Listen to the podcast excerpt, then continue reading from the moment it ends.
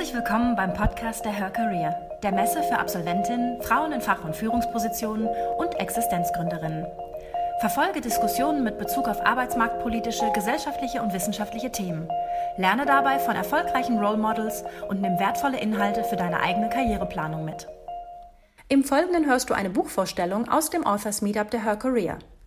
Jessica Schwarzer, Journalistin, Autorin, Moderatorin und Börsenexpertin, präsentiert ihr Buch mit dem Titel Damit sie sich kein Millionär angeln muss.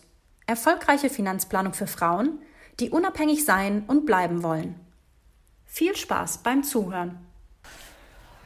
Dann legen wir los. Herzlich willkommen im Authors Meetup. Neben mir sitzt jetzt Jessica Schwarzer. Hallo. Die war lange Journalistin im Handelsblatt oder beim Handelsblatt und jetzt seit einem Jahr sind sie jetzt selbstständig. Ne?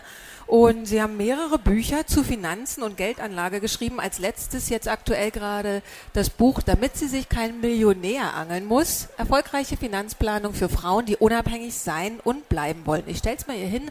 Nachher gibt es noch einen kleinen Büchertisch, aber dann sehen Sie es schon mal. Ähm, der Titel, der spielt ja auf einen Film an, der aber schon ziemlich alt ist. Gibt es denn heute, also so, ich vermute, Ihre Antwort ist ja, aber so wäre denn zu cleverer Finanzanlage tatsächlich der die einzige Alternative, sich einen Millionär zu angeln? Nein, natürlich nicht. Das ist ein bisschen mit dem Augenzwinkern gedacht. Äh, ich habe allerdings, bevor das Bild rauskam, wirklich einen kleinen Shitstorm auf äh, LinkedIn und Facebook gehabt, als ich das Cover mal gepostet habe, womit ich nicht gerechnet hatte, dass den Film, das ist ja ein Film aus den 50er, 60er Jahren mit Marilyn Monroe, wie angelt man sich ein Millionär? So drei, damals hießen sie ja noch Mannequins, heute heißen sie Models versuchen da auf Kreuzfahrt zu gehen und sich einen Versorger und große Liebe zu suchen. Das geht natürlich in die Hose. Das ist ein ganz witziger Film und das war eigentlich eine Anspielung und ich habe nicht damit gerechnet, dass die ganzen Jüngeren natürlich den Film nicht kennen und äh, habe dann ein paar böse Sprüche kassiert. Das habe ich dann aber ähm, aufgeklärt und ich hatte das Buch noch nicht abgegeben. Ich konnte den ersten Absatz, den Einstieg noch ändern und das mhm. auflösen.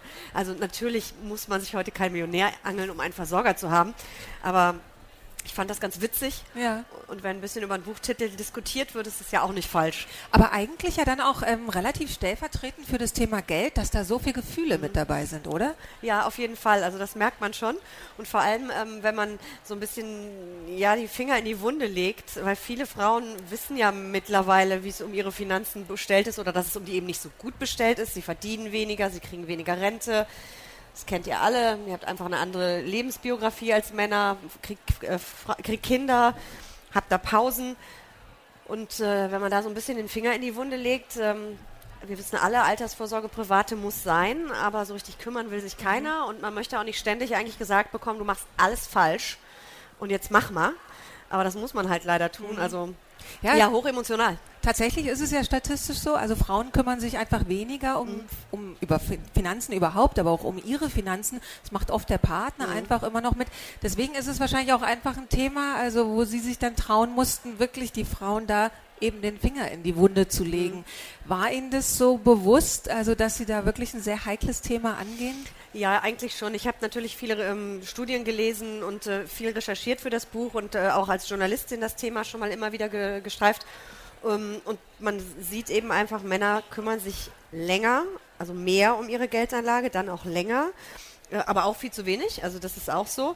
Ähm, aber in Beziehungen ist es häufig so, dass selbst Frauen, die mit Anfang 20 sich gekümmert haben, vielleicht sogar schon erste Schritte gemacht haben, ETF oder Fondssparplan, also wirklich sich das Thema wirklich genommen haben, dass sie dann sagen, ach Schatz, jetzt mach mal du, äh, du kümmerst dich ums Geld in der Familie. Und das ist natürlich ähm, okay, wenn er es gut kann und wenn die Ehe hält. Mhm. Ähm, wenn das nicht so ist, und das ist in mehr als jedem dritten Fall so, dann kann das halt wirklich übel enden und deswegen sollte man es zumindest zusammen machen. Mhm. Ähm, vielleicht aber auch besser jeder ein bisschen für sich und dann zusammen, damit man da irgendwie, ähm, falls es eben schief geht, dass beide irgendwo finanziell sicher dastehen. Ja, woran liegt es? Also warum ist da noch so eine Scheu oder dann eben auch eine Erleichterung, wenn sich dann doch wieder jemand anders drum kümmert? Also erstmal haben wir in Deutschland, äh, das zeigen Studien auch immer wieder, keine Lust, uns mit Finanzen äh, auseinanderzusetzen. Das ist in Deutschland ganz extrem. Das ist in anderen Ländern teilweise auch so, aber es ist sehr extrem hier. Wir haben ja auch eine sehr extrem äh, niedrige Aktionärsquote. Ähm, die liegt nur bei 14 Prozent und es haben noch sehr viel weniger Frauen Aktien als Männer. Also da merkt man auch irgendwie so dieses ganze Kapitalmarktthema, das ist in Deutschland sowieso schon mal nicht so toll. Wir haben auch keine besonders gute finanzielle Bildung, gilt auch für Mann wie für Frau. Aber irgendwie kriegen die Jungs die Kurve und die Mädels oft nicht.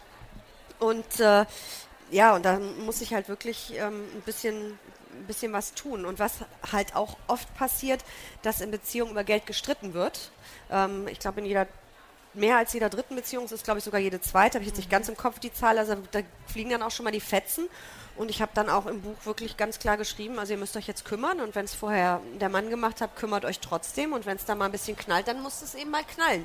Dann muss man sich trotzdem mal irgendwie zusammensetzen und es ähm, hm. ja durchdiskutieren und ausdiskutieren, weil da einfach den Kopf in den Sand zu stecken und zu denken, ach, der macht das schon irgendwie, ähm, ist halt wirklich ich finde, es ist grob äh, fahrlässig. Ja, ja, gerade wenn Sie sagen, da sind viele Emotionen, da ist viel Überforderung, da ist auch viel äh, Augen zu und durch und irgendwie wird es gut Das gehen. ist ja auch das Wertesystem. Mhm. Also es mhm. geht ja auch schon in Beziehungen los, man hat ein gemeinsames Konto und der, ich spiele jetzt immer mit Klischees. Der Mann will jetzt irgendwie einen Abenteuerurlaub machen oder den neuen Sportflitzer und wir Frauen wollen den Wellnessurlaub und die fünfte Handtasche. Da kann es ja auch schon mal krachen. Da merkt man ja auch so, so Wünsche, unterschiedliche Einstellungen zu Geld. Dem einen bedeutet Geld sehr viel, der möchte gerne die erste Million auf dem Konto haben, dem anderen gar nicht, dem soll es nur gut gehen. Also da, da, prallt ja eine ganze Menge ja. aufeinander. Und das war ja vorhin auch die Frage, woher das kommt. Ich, das sieht natürlich auch, wie wir sozialisiert werden. Mhm. Also mich hat meine Mutter an die Börse geführt, die hat gesagt, wir zeichnen jetzt mal die Telekom-Aktie. Ich lese da so viel drüber, lass uns das mal probieren. Mhm. Und die hat mir früh beigebracht, wie man mit Geld umgeht und wie man mit Budget umgeht, weil sie sich auch sehr früh von meinem Vater getrennt hat oder die beiden sich getrennt haben. Und da war dann nicht so viel Geld. Die musste sich ums Geld kümmern. Mhm. Vorher war das auch anders. Also mhm. man kriegt das ja auch vorgelebt. Und wenn ich aus so einer Familie komme und mein Partner äh, eher aus der, der Mann kümmert sich um alles und die Frau macht die 3K, also Kinder, Küche, Kirche, ähm, dann kann das natürlich schon mal krachen. Mhm. Aber es hat natürlich nicht jeder so eine tolle Mutter wie Sie. Und man bräuchte aber eigentlich so jemanden, oder? Also man braucht jemanden, der einen ein bisschen an die Hand nimmt und sagt, pass auf, das ist jetzt nicht dieser Riesenberg. Es erschlägt einen ja auch wirklich, wenn man liest einfach, du musst dich um deine Rente kümmern und denkt man, hm, gute Idee, aber wie eigentlich? Mhm. Also dass man wirklich Schritt für Schritt an das Thema rangeht. Was sind denn so die ersten drei Schritte? Also wie wahrscheinlich erstmal ist es überhaupt eine Gedankenleistung oder mhm. so, wie kann ich mich selber so ein bisschen öffnen für dieses Thema, damit es auch, damit ich mich wohlfühle damit. Mhm. Also da wir alle leider in der Schule es nicht gelernt haben mhm. oder nur ein bisschen, wenn wir Glück haben, ist es ja mal gestreift worden, aber meistens nicht, weil bei mir nicht. Ähm, also lesen, lesen, lesen kann ich da nur sagen, den Wirtschaftsteil nicht überblättern, lesen. Und äh, ja, dann geht es eigentlich damit los, mal einen Kassensturz zu machen, mal zu gucken, wo man steht, was man schon hat, mal alle Versicherungsordner gehört ja auch dazu, mhm. alles mal durchzugehen und sich das anzugucken. Vielleicht auch mal zu hinterfragen, ob da jede Sache Sinn macht. Und ähm, ja, und dann eben so Eingaben, Einnahmen, Ausgaben, wirklich mal zu gucken, was bleibt denn übrig im Monat, wofür äh, geht das Geld raus. Und wenn man dann irgendwo einen Spielraum hat, und dieser Spielraum muss gar nicht groß sein, das kann man auch als Student schon, 25 oder 50 Euro im Monat kann man einfach mal anfangen mit dem Vermögensaufbau und sich anfangen, mal an das Thema ranzutasten, auch an das Thema Börse. Ich bin ein sehr großer Fan von Fondssparplänen ganz Monat für Monat ganz automatisch. Man kann die Summen ständig ändern, man kann auch mal Geld rausnehmen, man bleibt sehr flexibel. Das sind so die ersten Schritte, um sich mal ranzutasten. Und ja, natürlich, wenn man über Altersvorsorge spricht, dann ist man schnell bei privaten Rentenversicherungen, bei einer Lebensversicherung, die sich eigentlich nicht mehr lohnt, bei einem Rüro, bei einem Restar, bei VL-Sparplänen. Da gibt es unglaublich viele Produkte, die teilweise echt kompliziert sind. Das ist nicht schön. Aber wir müssen uns da trotzdem mal mit auseinandersetzen. So ein Fondssparplan ist ein einfacher Einstieg, da kann man mal mit anfangen, aber da, irgendwann müssen wir uns hinsetzen und uns drum kümmern. Und da gibt es auch so Vergleiche, wenn wir ein Auto kaufen, gut, das tun die Jüngeren jetzt nicht mehr so gerne, aber die Älteren, die hier auch sind, äh, kennen das Spiel. Man googelt sich zu Tode, ist auf den ganzen Seiten von den Autoherstellern. Jedes Wochenende rennt man in ein anderes Autohaus, man fährt mehrere Autos Probe, man konfiguriert und, und, und. Es gehen Stunden dabei raus. Gleiches Spiel, wenn man eine Reise bucht. Was gehen wir da in Blogs und Bewertungsportale und auf Seiten von Reisenveranstaltern? Und wenn es um die Altersvorsorge geht, ein Vertrag, der im Zweifel ein Leben lang halten soll, der unser Alter absichern soll, dann muss das in fünf Minuten passieren. Mhm das ist natürlich irgendwo. Das eine hat halt wahnsinnig viel mit Verantwortungsgefühl zu tun, ist etwas Trockenes und das andere ist halt Lust. Ne? Also Konsum macht ja dann doch ein bisschen mehr Spaß. Das ist das Gehirn. Wir sind, wir sind ja auf, auf Belohnungs ja? so Belohnungssystem im Gehirn. Das, ja. Wenn man Urlaub bucht, den kriegt man relativ schnell die Belohnung. Ja. Wenn man sich lange um die Altersvorsorge gekümmert hat, die kriegt man dann erst in 30, 40 Jahren. Das ist ähm, natürlich fürs Gehirn ein bisschen blöd. Aber das heißt, Sie sagen schon, also eben diese Energie, die ich auch in andere Recherchen stecke, die muss ich eigentlich da auch reinstecken.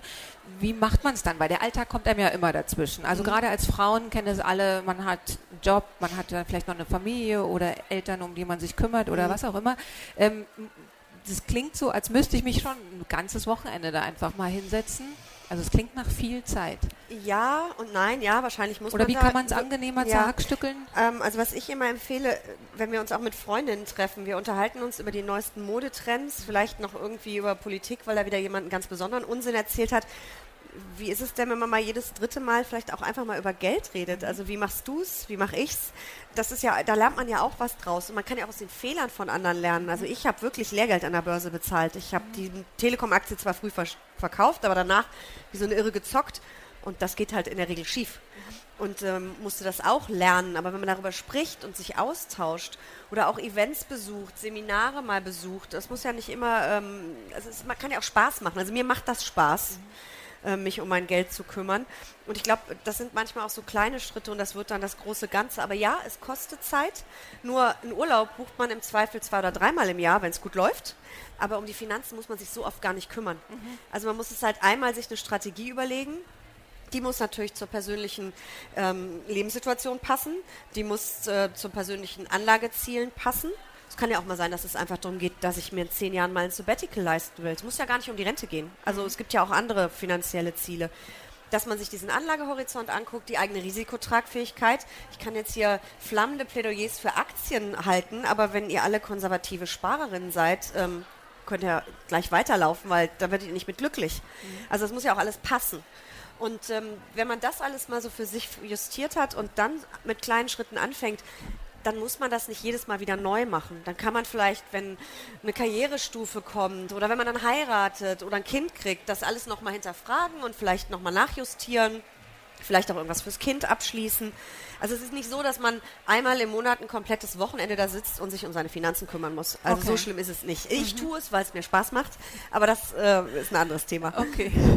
Jetzt haben Sie so gesagt, oder hast du gesagt, äh, man kann mit 25 Euro anfangen. Mhm. Aber also die kann ich jetzt aufs Konto legen gilt, glaube ich, nicht als so ganz gute Idee. Ähm, aber kann ich davon zum Beispiel Aktien kaufen oder Klar. kann ich die schon in eine Rente einzahlen? Was mache ich mit zum Beispiel 25 Euro? Also ich würde mit 25 Euro, keine Anlageempfehlung, das darf ich nicht. Ich würde mit Anlage, ich erzähle jetzt, was ich mache. Ich ähm, würde mit 25 Euro einen Fonds oder ETF-Abplan abschließen, also einen Fonds, einen Aktienfonds. Da macht der Manager, der sucht aus, was da alles reinkommt. Da gibt es verschiedene Schwerpunkte weltweit oder auch Deutschland. Das muss man sich dann aussuchen. Oder man nimmt einen ETF, das steht für Exchange Traded Fund, das ist ein Indexfonds, der bildet beispielsweise den deutschen Aktienindex DAX ab oder einen amerikanischen Index oder einen Weltindex, das sucht man sich dann aus. Und dann lässt man da einfach stur 25, das geht ganz einfach bei Online-Brokern, 5 Klicks, stur das Geld reinfließen. Ich habe das Beispiel jetzt leider nicht für 25 Euro im Kopf, äh, aber ich habe es für 100 Euro. Wenn man 100 Euro im Monat zehn Jahre lang einzahlt, das sind 12.000 Euro, die dann eingezahlt sind, werden da nach diesen zehn Jahren bei einem Fonds auf deutsche Aktien 18.000 Euro draus. Das ist eine Rendite von knapp 5 Prozent. Auf dem Sparbuch gibt es nichts mehr. Beim Tagesgeld gibt es nichts. Und da sind äh, in diesen, das ist, ähm, gibt es vom Fondsverband immer so eine Statistik, das ist jetzt der Durchschnittswert, es gibt besser, es gibt schlechter. Also da kommt ganz schnell auch bei Kleinvieh eine Menge Geld zu, zusammen. Und ähm, 100 ist vielleicht, wenn man Berufsanfänger ist oder noch studiert, zu viel aber 25 schafft man vielleicht. Und man kann mit wenigen Klicks das dann auch auf 50 oder mehr hochjatzen. Und wenn man dann merkt, oh, das war doch zu viel, setzt man es wieder runter. Mhm. Das sind, es ist alles ganz einfach eigentlich. Man muss sich da einmal ein bisschen mit auseinandersetzen. Ich bin ja auch Teil der Finanzheldinnen. Das ist eine Finanzinitiative von Frauen für Frauen. Und da haben wir auch ganz viele so Erklärstücke, wo das mal ein bisschen erklärt ist, wie geht das, wie eröffne ich so einen ähm, Sparplan, was kann man da vielleicht aussuchen, steht auch im Buch. Aber das sind so so kleine Häppchen. Man kann sich da so nach, nach und nach äh, einfach dran äh, rantasten. Und man muss ja nicht gleich alles investieren, was man da angespart hat oder so, sondern einfach mal anfangen, ein bisschen ranrobben. Ganz wichtig, ganz viele Arbeitnehmerinnen und Arbeitnehmer lassen die vermögenswirksamen Leistungen liegen. Das ist ein Geschenk zum Vermögensaufbau vom Arbeitgeber. Das steht in Tarifverträgen, in Arbeitsverträgen. Dieses Geschenk wird euch aber nicht überreicht. Ihr müsst es euch abholen. Das heißt, am Montag alle in der Personalabteilung anrufen, kriege ich vermögenswirksame Leistungen. Wenn das so ist, würde ich auch wieder einen ETF nehmen oder einen anderen Fonds, möglichst viele Aktienquote. Man kann auch so blöde Sparpläne machen, wie so ein Sparbuch, das bringt aber nichts.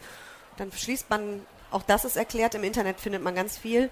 Dann schließt man einen Vertrag ab, gibt die quasi Kontonummer in der, in der Personalabteilung ab und dann fließt das Geld. Ich habe das vor Jahren beim Handelsblatt gemacht. Ich habe einen relativ langweiligen Deutschlandfonds. Da sind immer 26 Euro im Monat reingeflossen für, ich glaube, neun Jahre. Da sind 5000 Euro draus geworden. Geschenktes Geld. Wunderbar. Und viele rufen das nicht ab. Und wenn man wenig verdient, kriegt man auch noch eine Prämie dazu. Ähm, und die kriege ich jetzt nicht, weil ich zu viel verdient habe. Also das lohnt sich. Montag, vermögenswirksame Leistung, Personalabteilung, aufschreiben. Okay. Also das lohnt sich. Das sind auch so kleine ja. Schritte. Ja, Das ja. sind ja viele kleine Bausteine, mit denen man sich an das Thema einfach mal rantasten kann. Ja, und dann hast du gesagt, eigentlich sollte man gucken, dass wenn man eine Gehaltserhöhung hat oder eben mhm. wieder... Ähm, oder geerbt hat oder was mhm. auch immer. Also wenn Geld reinkommt, dass man dann eigentlich sofort immer wieder auf dem Schirm haben sollte, was mache ich jetzt mhm. damit? Erhöhe ich bestimmte Dinge oder mache ich was ja. ganz Neues? Wie kriegt man das reintrainiert? Könnten dann zum Beispiel die Freundinnen-Gespräche der Ort sein, dass man sich gegenseitig verspricht, sich zu erinnern, nicht nur die Beförderung zu feiern, sondern auch zu sagen, denk an deine Finanzen? Ja, super Idee. Könnte man so machen. Ich habe es äh, für mich einfach automatisiert. Wenn es eine Gehaltserhöhung gab, habe ich immer die erste Gehaltsabrechnung abgewartet, geschaut, wie viel kriege ich mehr netto. Und ungefähr die Hälfte davon ist dann gleich in den nächsten ETF-Sparplan oder ich habe einen bestehenden erhöht. Ich habe das sofort zur Seite geschoben. Die Hälfte aber nur, weil ich dachte, man möchte ja auch ein bisschen was davon haben und ein bisschen Spaß haben und ein bisschen konsumieren und leben. Aber ich habe dann schon geguckt, dass ich einen Teil immer gleich wegschiebe, weil man gewöhnt sich dann gar nicht dran, dass man so viel mehr hat. Mhm. Wie ist es denn grundsätzlich, wie viel muss ich denn anlegen, damit ich so am Ende, also oder mit wie viel sollte man rechnen in der Rente, die man gut haben sollte? Oder ist der Satz jetzt richtig geendet? Also, was sollte ich gucken, damit ich irgendwie am Ende ähm, genug habe, muss ich dann jeden Monat, also zum Beispiel, ich will am Ende, ich will 3000 Euro haben als Rentnerin, ähm, was muss ich einzahlen jetzt monatlich, damit ich da irgendwie hinkomme? Das kann man pauschal äh, natürlich schlecht beantworten. Mhm. Also erstmal kommt es ja darauf an, ähm, was hat man so angespart, was hat man vielleicht geerbt, aus welchen Kanälen kommt wie viel Geld. Man, man hat eine gesetzliche Rente, das wird immer weniger und das wird für die Jüngeren unter euch, ich glaube nicht, dass dieses System weiter funktionieren wird. Es wird ja auch versteuert. Es, wird, es wird auch versteuert ja. und es wird irgendwann wird das unter 50 Prozent dessen sein, was man als letztes verdient hat und ähm, ich meine, ihr habt die Kosten trotzdem weiter. Ja, ihr habt vielleicht irgendeinen Kostenfaktor nicht mehr, aber ihr möchtet ja vielleicht dann im Ruhestand schön in, öfter in Urlaub fahren oder was auch immer für Hobbys machen und ähm, das wird enger. Ähm, Experten sagen immer, man sollte so das unterschiedlich zwischen 75 und 85 Prozent seines letzten Gehalts haben, um seinen Lebensstandard zu halten. Das wird die Rente nicht äh, machen. Nun ist es natürlich so, je nachdem, was man für, für, Fonds, für, für Anlageformen sich äh, aussucht, äh, Lebensversicherung, da gibt es kaum noch was, private Rentenversicherung gibt es kaum noch was, Rüro Priester, das sind alles ganz, ganz schlechte Renditen. Nur man muss natürlich auch sein, sein ähm, Langlebigkeitsrisiko abdecken. Also ich kann jetzt ein Plädoyer für, für ETF-Sparen halten und dann habt ihr am Ende zwei Millionen, aber ihr lebt noch 40 Jahre. Da sind die zwei Millionen halt vielleicht irgendwann aufgebraucht. Das ist dann ein bisschen blöd. Also braucht man auch was, was dieses Langlebigkeitsrisiko abdeckt, was wirklich eine monatliche Rente garantiert. Da gibt es immer Hochrechnungen, aber das hängt dann immer auch noch ein bisschen dran, äh, wie läuft es an Kapitalmärkten, wie gut wirtschaftet mein Versicherer damit. Deswegen so pauschal kann man das nicht beantworten, aber man kann sich dem so ein bisschen annähern. Ähm, ich würde aber schon sagen, ähm, man sollte gucken, dass man so viel wie möglich zur Seite legt. Und ähm, ich würde immer versuchen, so flexibel wie möglich zu werden, also, also bleiben. Also klar, einmal dieses Langlebigkeitsrisiko, weil das wissen wir einfach nicht. Medizin, wir sind immer, leben immer länger, wir sind immer gesünder, Medizin entwickelt sich weiter. Ähm, keine Ahnung, vielleicht werden die werden wir demnächst 110, weil auf einmal so ein totaler Durchbruch kommt, womit gerade keiner rechnet. Und ähm, ich würde dann aber trotzdem einen sehr, sehr hohen Teil sehr flexibel anlegen. Und da bin ich dann wieder bei den ETF- und Fondssparplänen, weil da kann man dann auch mal zwischendurch sagen, ich will jetzt eine Wohnung kaufen und kann das Ding mal leer räumen. Das muss man nicht kündigen. Eine Versicherung, die man kündigt, da macht man Riesenverluste. Wenn man aber in so einem flexiblen Ding bleibt, kann man mal da 10.000 Euro rausholen und wenn es eine Wohnung ist, dann holt man da eben 300 raus. Also je nachdem, wie dick das Ding halt ist. Also deswegen würde ich immer versuchen, möglichst viel zur Seite. Aktien sind die Rendite stärkste Anlageform langfristig. Das war auch zu Zeiten so, als es noch Zinsen gab. Also man kriegt da langfristig je nach äh, Region so 6 bis 8 Prozent im Jahr im Schnitt. Und äh, das ist auch so, äh, wenn man sich so 10, 15 Jahreszeiträume an, äh, anguckt, ist das sogar so, wenn da ein Crash mit 50 oder 70 Prozent drin war in der Zeit. Also das ähm, muss man sehr langfristig denken, aber das ist ähm, halt wirklich die beste Anlageform und deswegen würde ich immer gucken, natürlich immer die eigene Risikotragfähigkeit. Wenn ich nicht mehr schlafen kann, ist das irgendwie nicht richtig, ähm, dass man trotzdem so viel wie möglich in solche Anlageformen packt. Ja, wenn man ähm, das Thema Rente, da ist ja der größte Knackpunkt eigentlich tatsächlich die Ehe. Also wenn, mhm. wenn hier der Titel ist dann doch, ähm, also spielt auch darauf an, dass ähm, viele Frauen auch heute noch wirklich dann ihr eigenes Einkommen aufgeben, wenn sie mhm. verheiratet sind. Also die Statistiken sind sehr alarmierend. Mhm. Ähm, Gibt es denn da aber, also wenn man jetzt den Deal eingeht und sagt, okay, ich bleibe zu Hause, ich gebe meinen Job erstmal auf und der Mann geht weiter arbeiten, verdient ja dann oft sogar mhm. mehr als vorher. Ähm, gibt es denn da Möglichkeiten, dass man irgendwie so einen Ausgleich schafft? Mhm, auf jeden Fall, das sollte man auch unbedingt tun. Ähm, also es wird ja viel vor dieser Teilzeitfalle gewarnt oder so von dem ganz Zuhause bleiben, weil das ist eine Zeit, wo keine Rentenpunkte angesammelt werden, wo man im Zweifel eben auch nichts in Vorsorgeprodukte packt, weil man eben nichts verdient oder eben in der Teilzeit ganz wenig ich verteufle das Lebensmodell nicht. Das muss jeder für sich selber entscheiden, ob man zu Hause bleibt mit Kindern und wie man das mit dem Partner organisiert. Ich kenne auch äh, Fälle, wo es genau andersrum ist, wo er die fünf Kinder zu Hause versorgt vier oder fünf sind und sie leitet die Berliner Verkehrsbetriebe. Mhm. Also das ist dann genau andersrum. Also man sollte aber gucken, dass man ähm, vorsorgt für den Fall der Fälle, dass es eben schief geht. Und deswegen sollte man sich wieder an den Tisch setzen, gemeinsam mit dem Partner und sagen, pass mal auf, ich verzichte auf das und das. Und äh, dann kann er von seinem deutlich höheren Gehalt vielleicht 500, 1000 Euro, je nachdem von welchen Summen wir reden, in eine Altersvorsorge für seine Frau packen. Und das ist aber dann bitte ein Produkt, was nur für die Frau ist, also nicht ein Produkt für die Frau, das ist ein Vertrag, der nur auf die Frau läuft, so rum ist es richtig, damit, wenn es eben knallt, das Ding nicht halbiert wird. Weil es geht wirklich darum, er hat seine Rentenpunkte, gut, bei einer Scheidung werden die geteilt, die Rentenpunkte, aber er hat ja die Karriere gemacht. Er verdient ja sofort weiter so fett und sammelt weiter fette Rentenpunkte. Ihr sitzt aber immer noch mit den Kindern zu Hause. Habt jetzt zwar einen Teil seiner Rentenpunkte, juhu, aber es kommt ja nichts dazu. So dass man da ein bisschen einen Ausgleich schafft, dass man da darüber redet, dass dann auch Geld wirklich für die Rente der Frau, für die Altersvorsorge der, Vorsorge der Frau investiert wird. Und ähm, wenn die Ehe gut geht, wunderbar, dann habt ihr halt äh, ganz viele tolle Verträge und habt da beide was von. Und wenn es in die Hose geht, was ja eh schon emotional schwierig ist, muss man sich wenigstens nicht auch noch ums Geld kümmern mhm. äh, und streiten vor allen Dingen mhm. und hinterher ohne dastehen. Das ist ja noch schlimmer. Ja. Wie ist es denn mit so Themen wie Ehevertrag? Also man kennt dieses Wort zumindest, aber also ich kenne in meinem Freundeskreis niemanden, die einen Ehevertrag hat. Falsch, jeder hat einen. Wenn den man Staat. keinen hat, ja. hat man den, die staatliche ja. Regelung. Das ja. ist im Endeffekt auch ein Ehevertrag. Das sollte man sich mal ne, ja. Aber bewusst setzen sich ja die wenigsten hin und ja, sprechen leider. so über dieses Thema Geld. Ich ne? würde es tun. Also mhm. ich meine, man kann es auch ganz bewusst sagen, wir machen es nicht, aber ich würde auf jeden Fall ganz bewusst darüber sprechen. Brauchen wir einen eigenen Ehevertrag, einen individuellen, oder nehmen wir den Ehevertrag des Staates? Ähm, das würde ich auf jeden Fall tun, weil man da einfach dann auch auf der sicheren Seite ist. Ja, der größte Feind von dieser Rationalität in der Ehe, also sich wirklich immer wieder hinzusetzen und über solche Themen zu sprechen, ist Wahrscheinlich, dass es als wahnsinnig unromantisch mhm. gilt, dass es auch immer noch die Idee im Kopf gibt, der Mann ist der Versorger und mhm. er, er ähm, kann eben für seine Frau ähm, ja, sorgen, also mit Geld oder für die Kinder eben auch. Der geangelte Millionär quasi. ja, wie kriegt man denn diesen Kulturwandel hin? Ich glaube, da passiert mittlerweile in Köpfen eine ganze Menge. Mhm. Ähm, ich habe jetzt auch mal ein paar Frauenseminare gegeben. Es gibt jede Menge Fraueninitiativen, sind ja auch ein paar hier als Aussteller ähm, viele Portale auch für Frauen. Ich glaube, dieses Thema dringt jetzt durch und das ist auch wirklich wichtig, dass es durchdringt, weil sonst haben wir echt ein Altersvorsorge- äh, oder Altersarmutsproblem mhm. und davon sind eben Frauen deutlich stärker betroffen durch diese Erwerbsbiografie. Mhm. Ähm, ich glaube, dass wir da mittlerweile sehr ein sehr Stück, großes Stück weit gekommen sind, aber es muss noch mehr passieren. Und vor allen Dingen muss ähm, passieren, dass nicht nur gespart wird und in irgendwelche ähm, niedrig verzinsten Produkte eingezahlt wird, sondern eben auch ein bisschen der Turbo eingeschmissen wird und dass sich mehr Frauen ähm, wirklich auch an die Börse rantrauen, weil, Achtung, positive Nachricht, die Frauen, die das tun, sind häufig die besseren Investoren als Männer und das hat zwar ganz einfache Gründe. Männer sind total Testosteron, sind hier welche, die müssen jetzt weghören, Testosteron gesteuert, also immer schneller, höher, weiter. Die möchten von ihrem Banker wissen, das gibt 8 Prozent.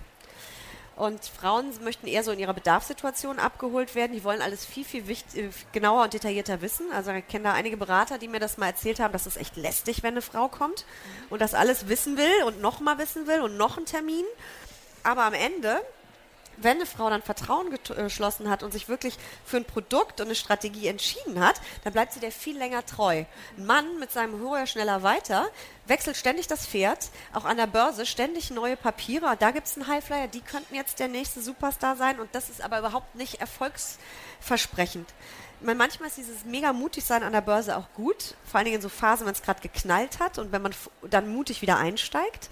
Aber in äh, anderen Phasen ist es eben genau andersrum. Und Frauen sind richtig gute Investorinnen und die haben eben nicht, ich habe auch ein Buch geschrieben, das heißt Hin und Her macht Taschen leer, ist eine Börsenweisheit.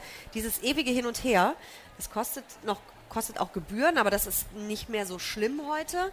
Aber äh, dieses Strategiewechsel, dieses ewige, das ist kein Erfolgskonzept bei der Geldanlage. Und deswegen kann ich nur sagen, machen, machen, machen, Gas geben und äh, einfach mal versuchen und so ein, ich komme immer wieder darauf zurück, das ist mein Steckenpferd, so ein ETF oder Fondssparplan ist da auch eine super Sache, auch wenn es die vermögenswirksamen Leistungen sind, um mal zu gucken, wie reagiert das Ding denn, wenn es mal ruckelt an der Börse. Und jetzt hat Trump wieder getwittert und überall steht, oh, Börsenbeben, was ist denn jetzt passiert? Und dann Ruhe bewahren, das tun Frauen nämlich auch, die sitzen das aus und kriegen dann eben auch die Erholung und diese langfristige Performance hin. Das heißt, wir können das. Wir müssen uns nur mal auch mal rantrauen. Und die Männer haben auch gar nicht mehr Ahnung als wir. Die tun nur so. Es ist wirklich so. Die sind wirklich so unterwegs. Ähm, ich kann das, ich mache das. Ich merke das bei Seminaren und bei Veranstaltungen. Von Frauen kommen so viele Fragen, auch detailliert. Und nochmal. Und dann sagt, traut sich auch jemand zu sagen, ich habe es nicht verstanden, nochmal bitte. Das würde ein Mann nie tun.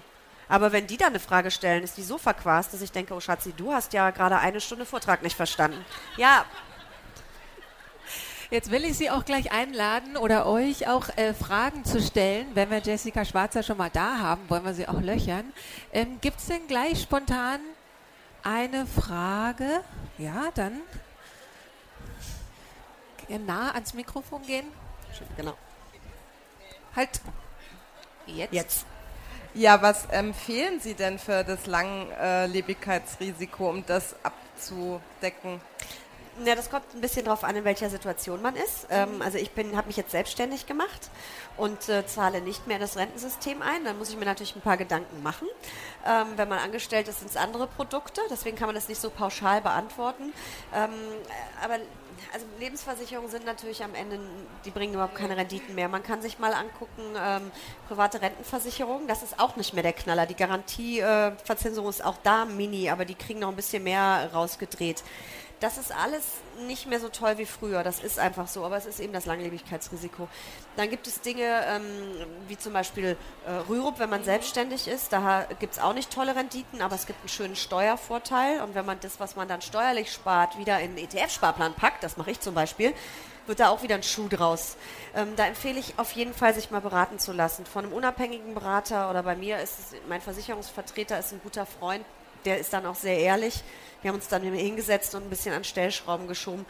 Das würde ich nicht einfach nur auf Grundlage von Internetrecherche, ähm, also vorher schon, damit man ein paar Fragen stellen kann, und auch nicht auf Grundlage eines Buchs machen, sondern sich da unbedingt beraten lassen und sich da mal Tarife zeigen lassen.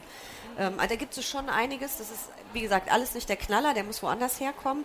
Aber es ist eben, wenn wir 95 werden ist, oder 100, dann ähm, irgendwo muss es herkommen. Deswegen kann es ja, leider nicht ganz klar Punkt. sagen. Danke. Haben wir gleich noch eine Frage? Ja. Können wir das Mikrofon einmal nach hinten wandern lassen? Dankeschön. Ähm, ich hätte tatsächlich gleich zwei Fragen. Zum einen dieses Thema Beratung, was Sie angesprochen haben. Haben Sie vielleicht einen Tipp, wie kann ich unterscheiden, wenn ich mir einen Berater suche? Klar, ich weiß, wenn der kostenlos ist, ist er wahrscheinlich von irgendeiner Agentur, die mir was verkaufen will. Woran erkenne ich, ob der wirklich unabhängig berät oder ob er mir doch was verkaufen will am Ende? Also ich finde dieses Wort, ehrlich gesagt, Berater, gerade auch wenn man zur eigenen Bank geht, immer ein bisschen schwierig. Man sagt ja auch Autoverkäufer, der berät einen ja auch beim Autokauf. Und bei der, man hat immer so das Gefühl, dass die so allgemeinnützig unterwegs sind. Nein, natürlich verkaufen die. Ähm, das ist super schwer äh, zu beantworten. Es ist viel Bauchgefühl. Ähm, man muss sich so ein bisschen ja, mit den Leuten unterhalten. Vertraut man denen? Verstehen die, wie man tickt? Oder versteht man auch, wie die ticken? Das ist leider, ist es ein Stück weit Bauchgefühl. Äh, man kann sich natürlich von Honorarberatern beraten lassen. Da kriegt man dann einfach die Rechnung über 500 Euro.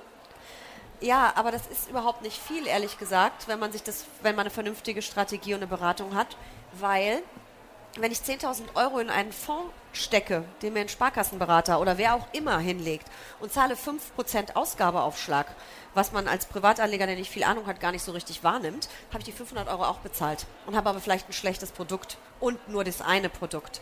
Deswegen ähm, so ein unabhängiger äh, Honorarberater ist gut und äh, was ich auch ganz toll finde, äh, die Verbraucherzentralen bieten Beratung an. Das macht auch wirklich Sinn, da mal hinzugehen. Äh, häufig wird geraten, es ist gut, wenn man mit einer, mit einer konkreten Frage hingeht und nicht so mit, ich will jetzt mal was machen. Äh, vielleicht die eigenen Sachen schon mal mitnehmen, schon mal den Kassensturz machen. Äh, das ist auch eine ganz gute Sache und dann muss man sich da so ein bisschen vortasten. Aber je mehr man vorher schon mal gelesen hat und recherchiert hat und je mehr Fragen man stellen kann, und es gibt übrigens keine dummen Fragen bei Geldanlage, nur machen, was man versteht. Und wenn man zehnmal nachfragt, wenn der Berater es mir nicht erklären kann, dann ist entweder das Produkt Mist oder er ist Mist. Also das muss einfach funktionieren. Dann okay. noch, darf ich noch eine zweite Frage Bitte. stellen? Ja. ähm, wenn ich jetzt sage, ich möchte anfangen, in ETF zum Beispiel zu investieren, äh, welche Tipps haben Sie? Macht man das besser über eine Bank? Geht man an einen Direkt, äh, Direktbank, Direktbroker? Nach welchen Kriterien soll man den aussuchen?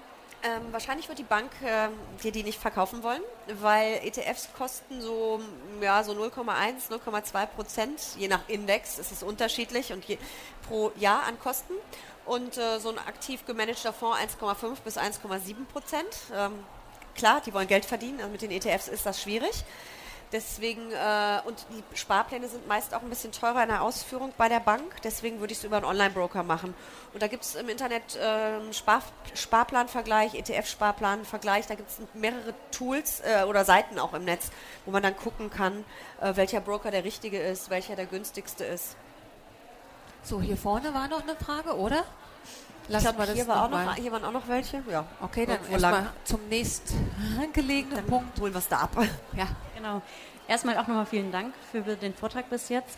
Ähm, ich hätte noch eine Frage, wie viel Zeit? Also ich habe immer so das Problem, dass ich habe so viel, was ich machen möchte in meinem Leben und natürlich möchte ich mich gerne auch um meine Finanzen kümmern, aber ähm, dann fange ich immer gar nicht erst an, weil ich denke, boah, wenn, dann muss ich mich so um so viele Dinge, dann muss ich mich da einlesen, dann muss ich mich hier was machen und ich fange nicht an. Ich weiß, ich habe jetzt, ich muss anfangen, aber wie viel Zeit Lesen. muss man, ja, wie viel Zeit muss man so einplanen? Vielleicht auch der Unterschied, einmal diese Strategie zu entwickeln und dann wie viel muss mhm. ich, am, um am Ball zu bleiben? Also die Strategie dauert leider ein bisschen länger. Also da muss man einfach erstmal ja seinen Kassensturz, was ich vorhin gesagt habe, ne? mal alle ähm, Sachen wälzen, was man so in den Ordnern hat. Man findet dann auch gern mal, äh, also positive Überraschung, irgendein Sparbuch. Wo kommt das denn her? Und äh, dass man das alles mal sortiert hat, das dauert natürlich ein bisschen. Aber das kann man ja erstmal als erstes To-Do machen und das Wochenende danach, das dauert dann vielleicht zwei Stunden. Das Wochenende danach kann man sich dann mal überlegen, ne, wie viel möchte man denn äh, anlegen das, äh, und die Strategie zu finden, das dauert ein bisschen länger. Ähm, kann man jetzt auch nicht fix sagen, wie tief man halt einsteigen will. Ne? Ähm, und danach läuft das erstmal. Und das, ähm, bei mir ist es so, ich habe alles festgezurrt und äh, ich habe ein relativ großes Aktien- und Anleihedepot mit verschiedenen Positionen und das ist nach sehr strengen Regeln. Nun entwickeln sich ja Aktien und Aktienfonds und Anleihefonds im Laufe eines Jahres. Und ich habe zum Beispiel 80% Aktien, 20% Anleihen da drin. Und dann kann es gut sein, dass am Ende des Jahres das Gewicht 70-30 ist oder 90-10 durch die Wertentwicklung. Ich mache das einmal im Jahr zwischen Weihnachten und äh, Silvester, dass ich das wieder in eine richtige Gewichtung bringe. Das dauert eine Stunde, zwei, mehr mache ich nicht. Und wenn ich mal irgendwie halt äh, im Geld schwimme im Jahr, mitten im Jahr, äh, als habe ich mich selbstständig gemacht, jetzt lege ich es erstmal zur Seite, aber dann kommt da vielleicht nochmal so zusätzlich was. Aber das sind Stunden. Das ist, wenn man einmal so ein bisschen eine Strategie hat und es einmal läuft, alles gut. Und an der Börse ist es sogar ein sehr guter Tipp, nicht so oft hinzugucken. Es macht einen nämlich irre, jeden Tag dieses Hoch und Runter. Lieber langfristig und alle paar Monate sagen, oh schön, wieder 5% mehr. Also So, ist noch aktuell, hier war noch, dann da erstmal.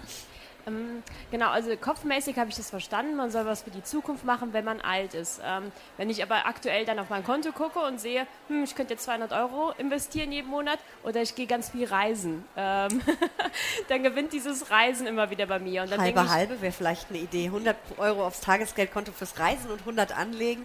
Ja, genau. Also ich habe da immer diese zwei Gedanken, weil dann denke ich, okay, dann fange ich an zu sparen. Vielleicht sterbe ich ja mit 60 an einem Herzinfarkt, dann habe ich jetzt den Urlaub gemacht. Also ähm, wie bekomme ich es mehr in meinen Kopf, diese Vernunft, sage ich mal vielleicht, und dieses, ja, das ist ein Tipp vielleicht, Hälfte, Hälfte, aber. Aber es ist genau das, was ich vorhin sagte mit dem Gehirn. Ne? Wir haben dieses Belohnungssystem im Hirn, das könnte jetzt ein Hirnforscher super erzählen, was da passiert.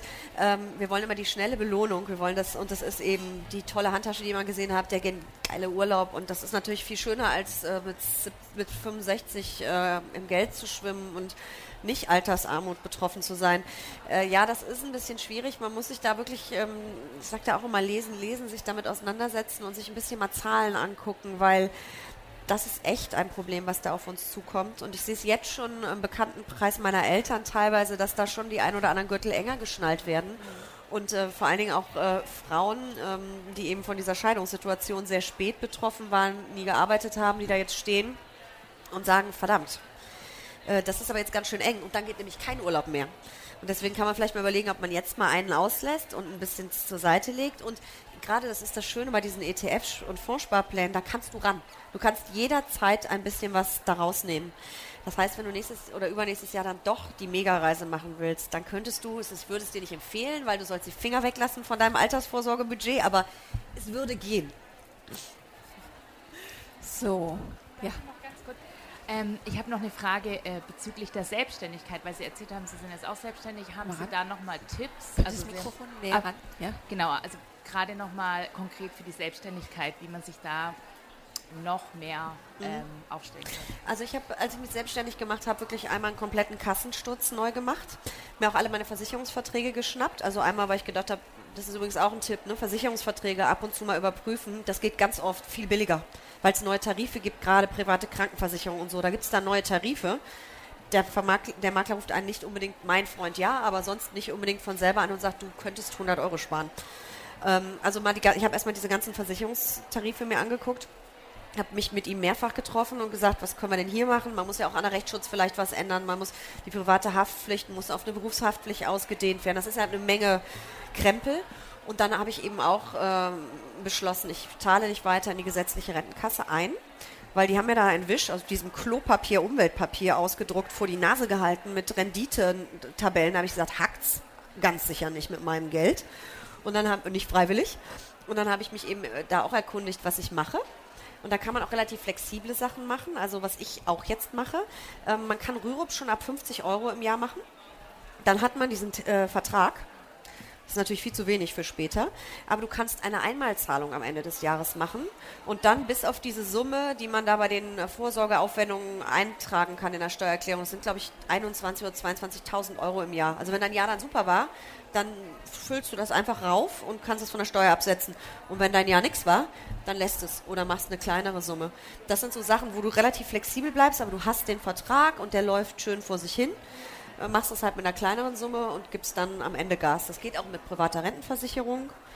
Also ich habe eine Kombination aus vielen Bausteinen. Also das eine und das andere, weil es ist ja auch immer eine steuerliche Frage. Ja? Die private Rentenversicherung, äh, die, die Gewinne und so, das ist, ähm, du musst es am Ende das ist halt steuerbegünstigt dann am Ende, aber bei Rürup zum Beispiel musst du voll versteuern, dafür hast du den, äh, den Steuervorteil jetzt.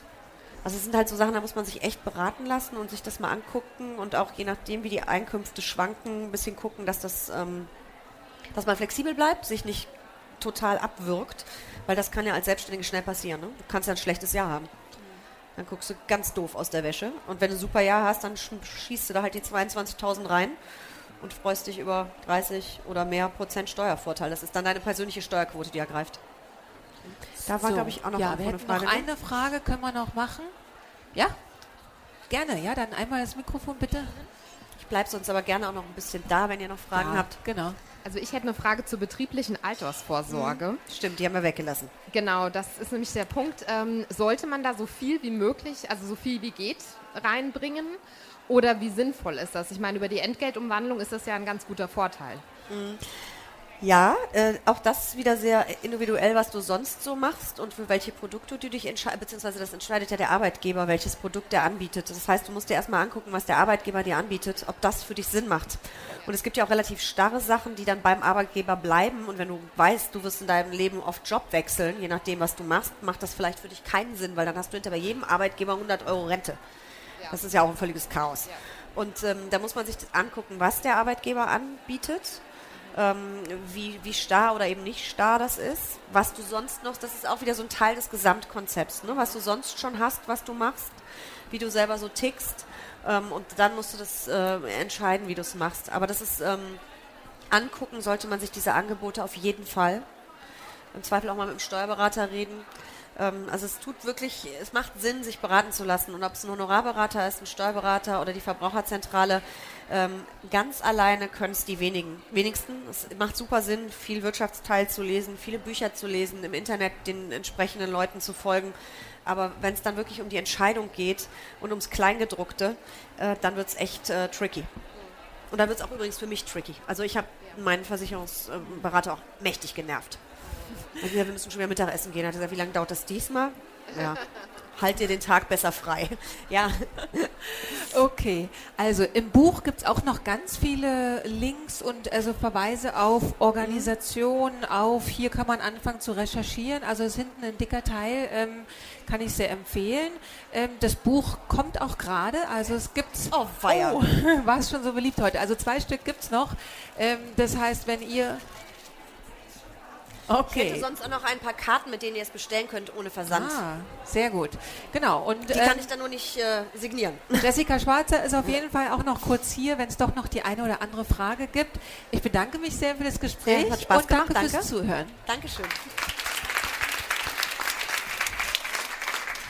Danke fürs Zuhören. Weitere spannende Folgen und aktuelle Informationen zur kommenden Messe findest du unter www.her-career.com. Bei der Her Career triffst du zum Erfahrungsaustausch auf Role Models und Top-Entscheider aus Wirtschaft, Wissenschaft und Politik. Ein Besuch, der sich mehr als auszahlt. Wir freuen uns auf dich.